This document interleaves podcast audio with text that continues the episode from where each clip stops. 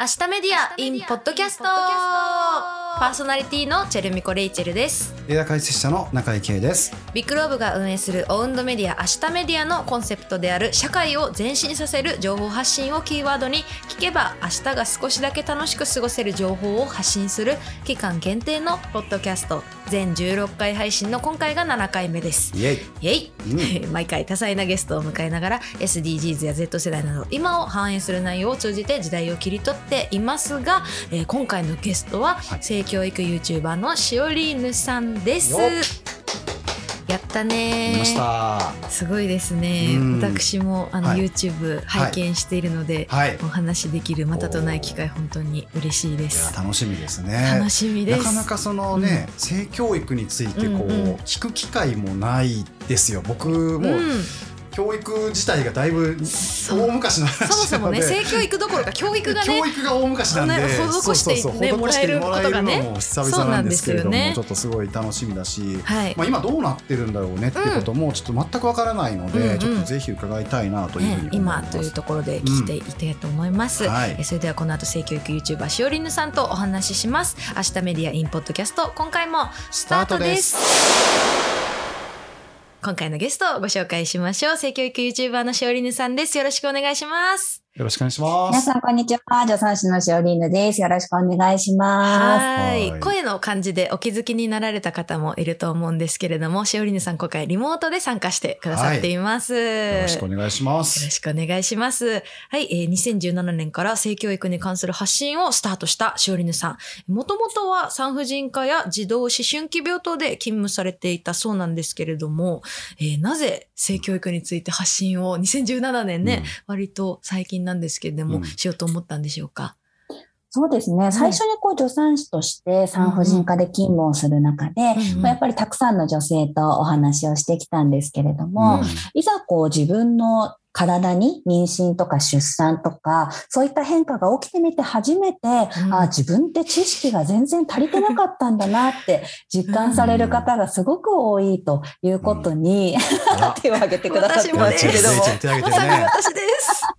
はいはい。そう。なので、そういった方たちの声をたくさん聞く中で、やっぱりそう何かが起きてから気づくというのではなく、こう本当なら思春期のうちから必要な知識をきちんと持つことができて、その知識をもとに自分のライフプランっていうのを考えていけるっていうのがすごく大切なんじゃないかなと思うようになりまして、それで性教育っていうことに関心を持つようになりましたね。それで YouTube という形で発信していくということになったんですね。そうですね。最初はなんかブログとかツイッターとか頑張ったり、いろんな学校で講演活動とかさせていただくようになったんですけど、うんまあ、やっぱりより多くの、うん。あの、思春期の当事者の世代の方々にたくさん届けたいと思ったらどういう方法がいいかなと思って、それで YouTube がいいんじゃないかなと思って、うん。2019年から19年から。YouTube チャンネルで、うん。はい、YouTube 動画のチャンネルが。発信っていうのを始めました。あそうだったんですね。ちょっと本当にはい。私、あの、今年出産したんですけども、はい。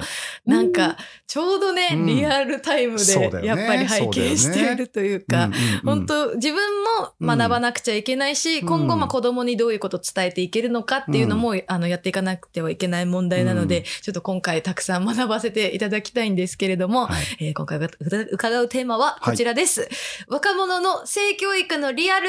うん。はい。ということで、性教育系 YouTuber として、えー実際に活動されているしおりんさん、えーセンシティブな問題とどのように向き合っているのか、現代の性教育はどのような教え方をしているのか、伺っていきたいなと思います。はい。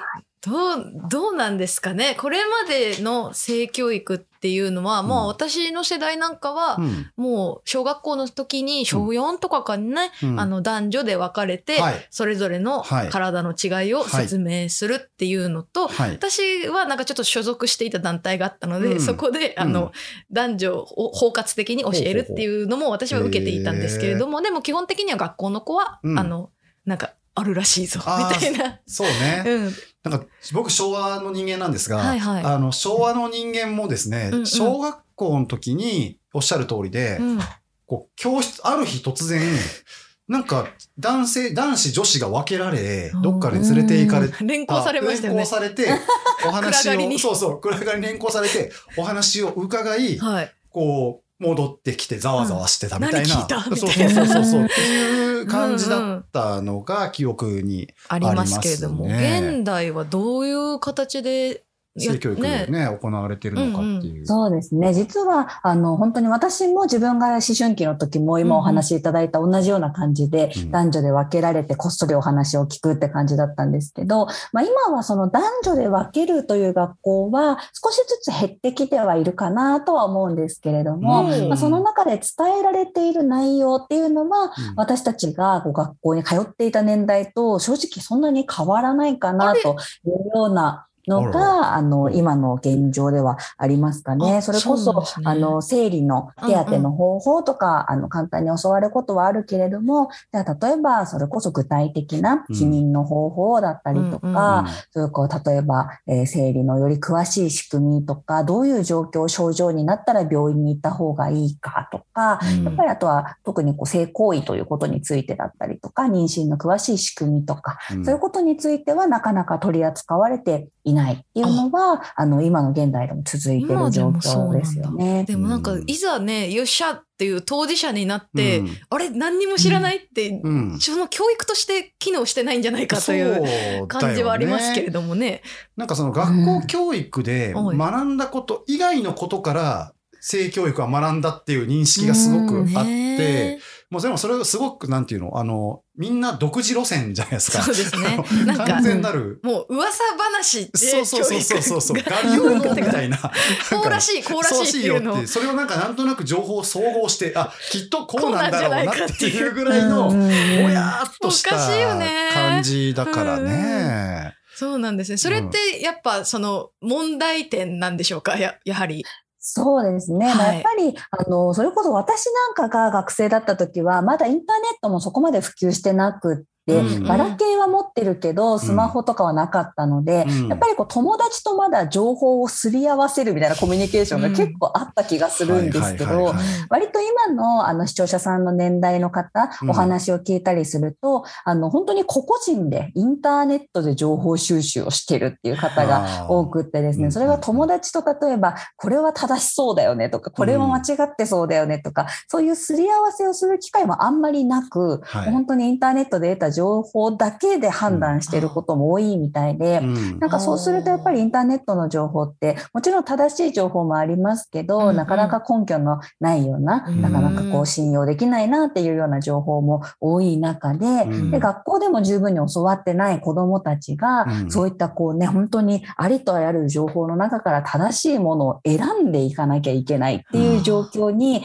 さらされているのはうん。結構大事な課題だよなというふうには感じてますじゃね。あ昔うとん。変わってないどころか、うん。ちょっと難しくなってるぐらいの感じなのかな、情報にそね。こを。なんか子供たちの自己責任に今されてしまっている感じがなるほどすごくするなって思うので、やっぱりそういったこうね、情報社会を生きる子供たちがうん安全に暮らしていけるためには、うん。本当なら学校とかうん。身近な大人がうん。正しい情報をまず伝えるっていうことをしないといけないよなと思って、うん。いつも活動してますね。いや、今ね、全然ちょっと話変わっちゃうんですけど、うん。はい。しおりにさんの語り口ってめっちゃ聞きやすいっすね。わかる。なんで？めっちゃ聞きやすくない？なんかずっと聞いていたいって。まあ、なんかさ、あの、ほほぼ森本レオさんのような、穏やかなんだよね。そうそうそう、なんか寺の朝は早いみたいな、こうスーッと染み入るようなねって今ちょっと、ねえ、今聞いてて、YouTube 見てても思ったけど、うん実際対話してみるともっと染みるね。そう。これ染みるなーって染みてしまった。こんな風に教えてもらいたかったわ。だってさと、ころでしたけど。なんか学校の先生とかも恥ずかしそうだったもん。そうそう、みんなね、かうさ、ん全体的に恥ずかしそうなんですよ。うんで、で、まあ、僕、本当小学校なんで、うんあの、昭和も一子相伝みたいな感じになってたから、あの、人に、そもそも、なんか聞くことも、はいはい。こう、なんか恥ずかしいなと思って聞けないし、うんインターネットもなかった時代だったんで、こう、聞ける人が限られるじゃないですか。うんなんか、親に聞くのもちょっと恥ずかしくて、え、なんだ、お前、そ、そっち、そうなの？みたいなこと興味あんのかい？みたいな。冷やかされたりもするからね。やいのやいの言われるとはい結構厳しかったら、あと、うんまあ、僕の場合は実家がすごい厳格な家だったんで、うん。うん。あのまあ興味興味持ったのかってなると、ドキッとするじゃないですか。うん。いいのにねも。っとって。いいのにね。そう、いいのに。だけどなんかこう、ね抑圧の人生をそう歩んでるからそりゃそうよ。そういう人多いと思いますそう、よ。そう、家庭環境によっても全然違うと思うし、そうね。どうしていいのか分かんな確かった。学校で教えてくれないってなると、家庭に頼らなくちゃいけないけど、でもそう。家庭環境にも厳しかったりと。で、友達も、なんていうか、みんなこう、ちょっとストイック系だったりすると、何もこう情報がなくってう、んおろおろするっていう結末を迎えてたんですけど、どうしたらいいんですかねやっぱりこう、皆さんとお話をしててすごく大事だなって思うのが、はい。やっぱり私たち大人世代もはい。性教育って十分に受けてきてないじゃないですか、そうですね。そもそも。で。すね。なので、その大人世代に、うん。じゃあ今日から頑張って教えてくださいって言われても、うん。培ってきてるものもないし、なんなん。か性の話って恥ずかしいとか、それこそ人前で言うような話じゃないって、ずっと刷り込まれてきてる人たちが、はいいきなり性教育を始めるってすごくハードルの高いことだなというふうに感じるので、ねやっぱりまずは大人が学び直さなきゃいけないっていうのは、本当にこうね、一番の課題だと思っていつもいそこだますね。ったのか。いや、そうなんだろうね。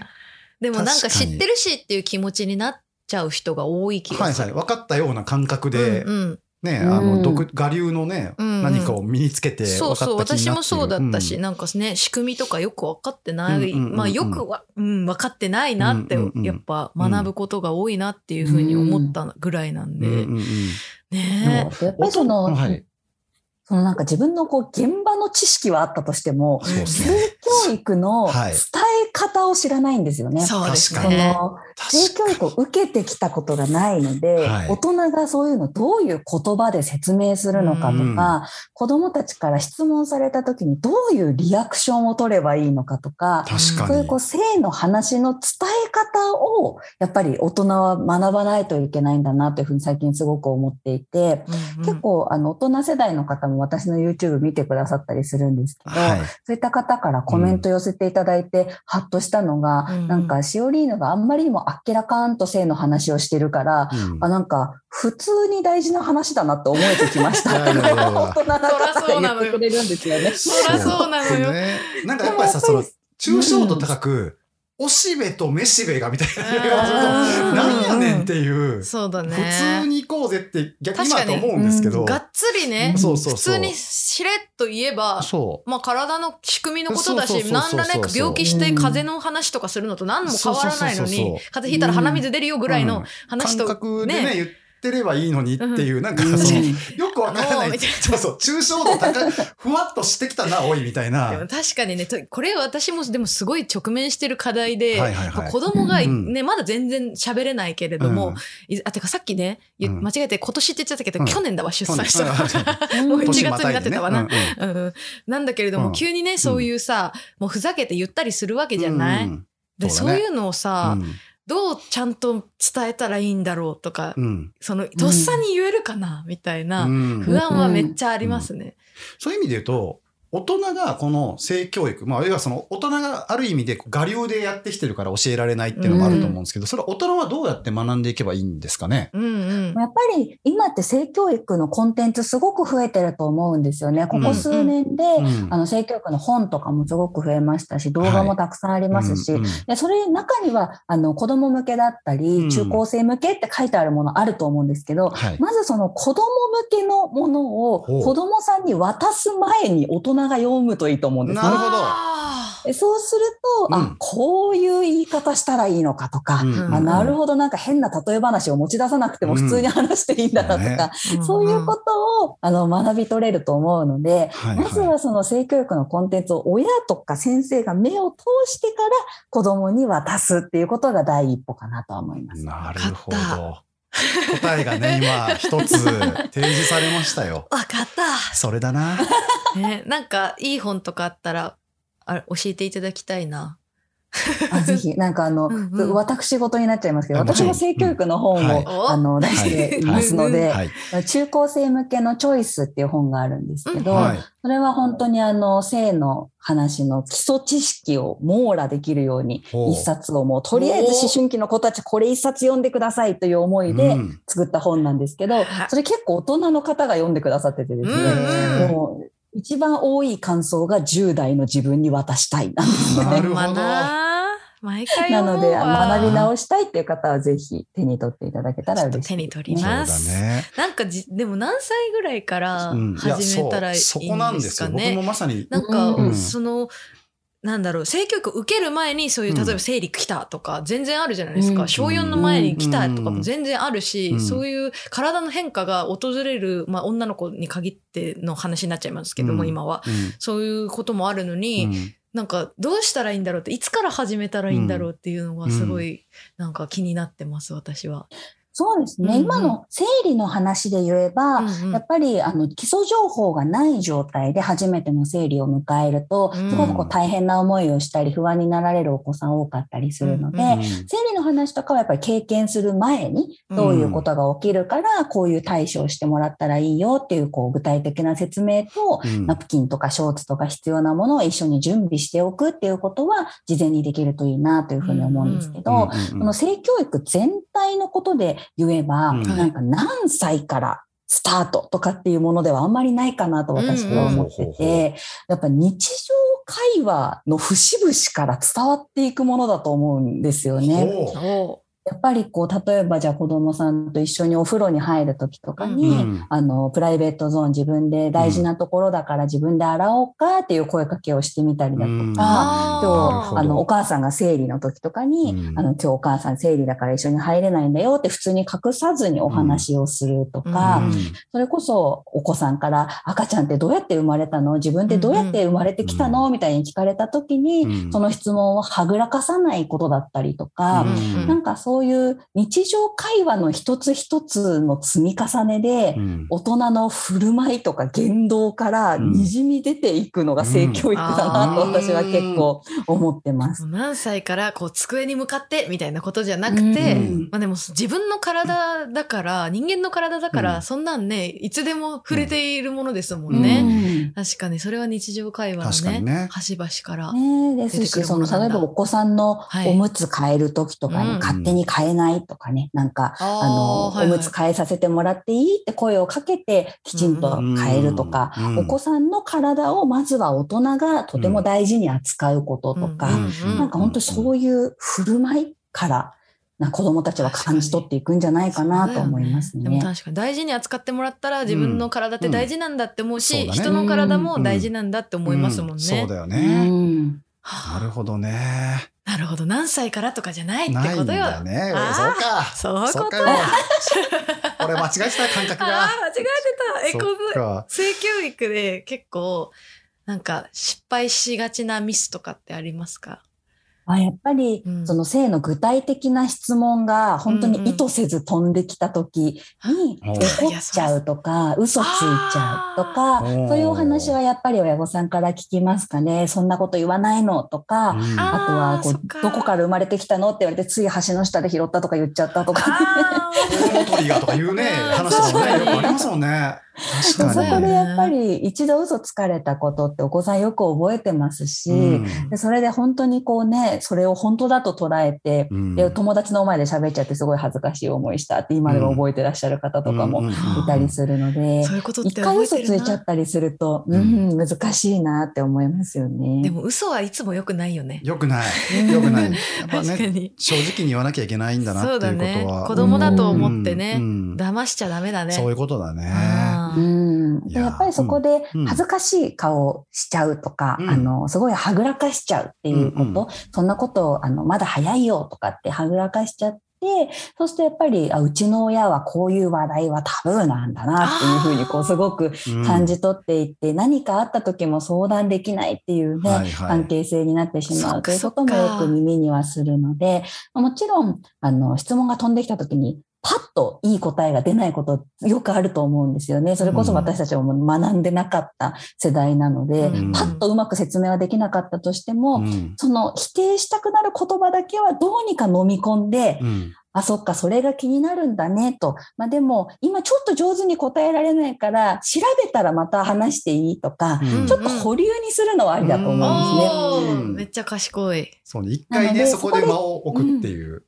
そうですね。うんで、そこで子供向けの性教育の絵本とかもたくさんあったりするので、うんちょっとこれ一緒に読んでみようか、この間言ってたやつとか、言ってこう、コンテンツに頼るっていうのは全然いい方法だと思うので、うんなんとか嘘と否定の言葉だけは飲み込むというのが大事かなと思います。嘘と否定は飲み込む。それだね。覚えやすいそれでち。ょっとやっていかないとね。そうですでね。もあのーまあ今そのね、本当に若年うんうん層たちの、まあ例えば10代の中ぐらいの女の子とか男の子たちとかっていうの中のその性教育っていうのが、今実態としては、そのどういう形でこう、ちゃんとみんな認知できているのかどうかっていうのはどういう感じなんでしょうかね？そうですね。本当性教育の実態ということで言えば、うん。まあ、中学校、高校では、うん。例えば中学校では性感染症に関することとかは、うん。学習指導要領の中で取り扱うことが決まっているのなでるほ、ど。その性感染症の感染経路とか、はい。防ぎ方とかっていうことは習ってますし、うんうん。高校でも、うん。高校になると今度、あの、避妊のこととかっていうのも指導要領には入ってくるので、うんうんうん。まあ、一応教科書とかにも登場はしてはくるんですが、まあ、でもそれ、れをどこまで具体的にはい。自分の生活の中で落とし込めるぐらいうん。きちんと伝えられてるかっていうのはかなり学校によるっていうのが実情で、うん。本当にこう教科書を先生がさらって読んだだけで終わっちゃうっていう学校もありますし、うんあー確かに。すごいこう熱心な先生がいてくれれば、うん。あの具体的な話まで聞いているっていう方もいらっしゃったりするので、うん。そこは結構そのどんな学校、どんな先生によって教えてもらったかに左右される部分が大きいなと思います。いいのかい？先生個々人に委ねちゃって。ねで僕ね、正直記憶ないんですよ。中高の俺時ないでしょ？はいなんか教えてもらったかなと思った時に、中高ない。何にも記憶なくて、確かに音読しただけかもしれうんん。多分ほんとさらっと言ったんだろうなっていう感じ。うんだから、でも、一番こう、それこそ中高年代ぐらいの子たちっていうのが、うん。あの情報としても必要なことだったりするのかなと思うんですよね。うん。そこの乖離っていうのは結構問題になるんじゃないかなと思うんですけど、そのあたりはどのようにお考えですか？いや、本当に今もその学校の性教育、例えばその学習指導要領のうん。中身自体をもう見直していく必要があるよねっていうのは、うん。もう長年性教育をこう発信してる人たちからずーっと声が上がってることではあるんですけれども、うんうんうん。やっぱり変わらないっていうのが現状ではあって、うんそうなんですよね。まあ、なので、その本当に教育の仕組み自体が変わっていかなきゃならないという課題は大きく残っていますし、うん。まあ、でもその中でも、の今少しこう性教育ブームなんて言われていたりもして、いろんな雑誌とかうん。メディアとかでも情報が増えてきたり、うん。親御さんとか学校の先生でも、うん。そうやってシステムはまだ変わってないけど、うん。伝えていく努力をしないといけないよねっていう思いを持ってる大人はすごく増えてきたので、うん。まずはその、こう、地道な努力というか、うん。草の根でどんどんどんどん広げていい。かなくてはならないなというのが今の状況かなとは思ってますね。どうしたら変わるんかい指導要領っつのは。これはだからでも、その、誰に言ったらいいの？政治の問題な気がしてるんだよね。そうなんです。最終選挙に行きましょうという話になってなっちゃうか。やっぱそこなんだよ。いつも選挙になるな、話が。ね、あはい。の、やっぱ思うんですよね。その、うんうん。このテーマに対して真剣に考えている人が増えれば増えるほど、そこが争点になっていって、うん。そうすると、うん。じゃあそこをちゃんと真剣に考えてくれてる人に、まあ投票して、当選させるみたいなことになると思うんだよね。そしただからら教育も変わっていくよと。変わっていくっていうことなんだろうなっていうふうにやっぱ思うんだけれども、まだだからそこが大きな争点になる手前の現段階では、こうなかなかやっぱりその草の根運動的に頑張らなきゃいけなくって、でもまさにそれこそしおりんさんがやられていることっていうのは、そこのギャップを埋めていくというか、大きなものが変わっていく前段階のところとしてすごく活動されているっていうことなんですよね、きっと。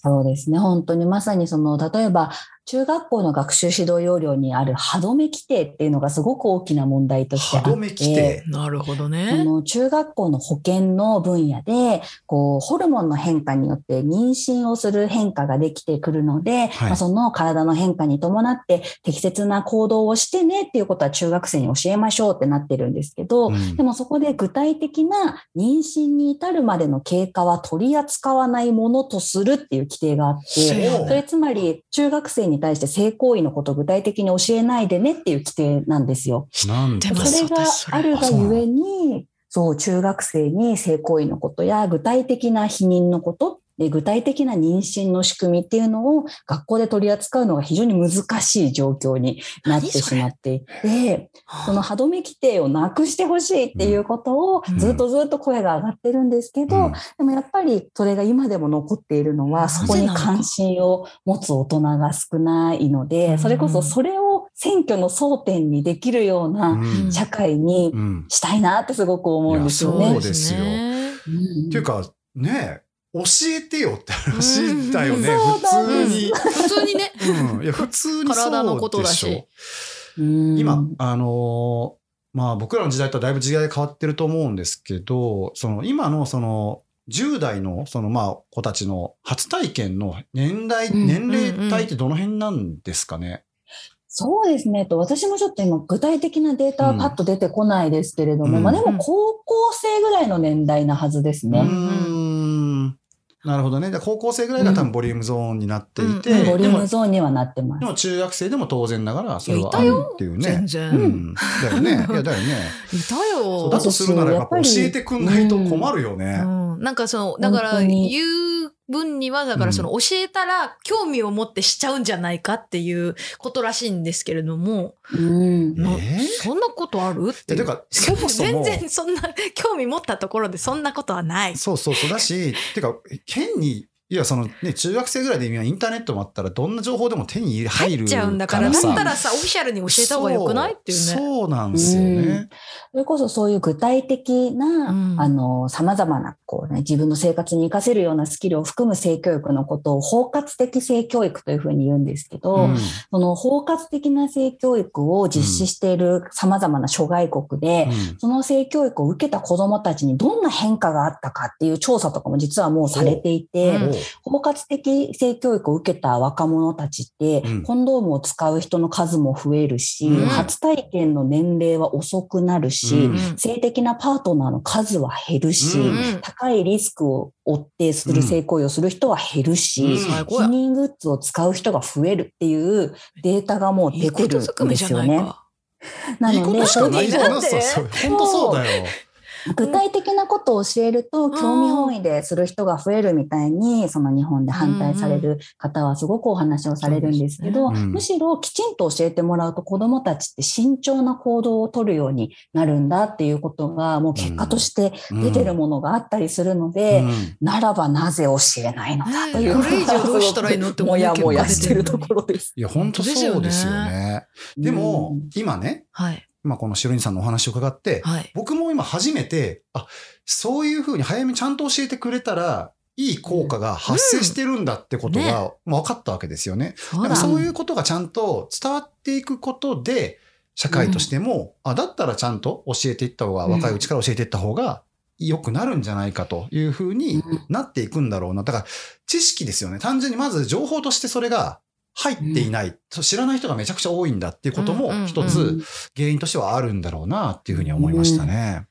いろいろ本。当に大人の皆さんにまずは知っていただくことからだなと思ってます。はい。ちょっと、知ります。知ってこう、俺たち。知ってこう我々お願いします学んでこう。学んでこお願いします。いや本当もうなんか、ねそうなのよ。なんか、そう、もういい中年なんでさ、あの、うんもうなんか、そう、性教育の時期はもう過ぎたな、ぐらいの感覚でしかいなかったけど、まあ僕らがちゃんと分かってないと、伝えることもできないんだっていうことをやっぱそうだよ改めねてちょっと感じましたう。ようんね。なんかお互いの体知って、そしたらさ、体大事にしたらさ、相手のことも思いやれるし、うんなんかお互いのことをさ、うん全員で大切にし合える感じになったらいいっすいや、よね。ほんとそうっすよ。ほんとそうっすよ。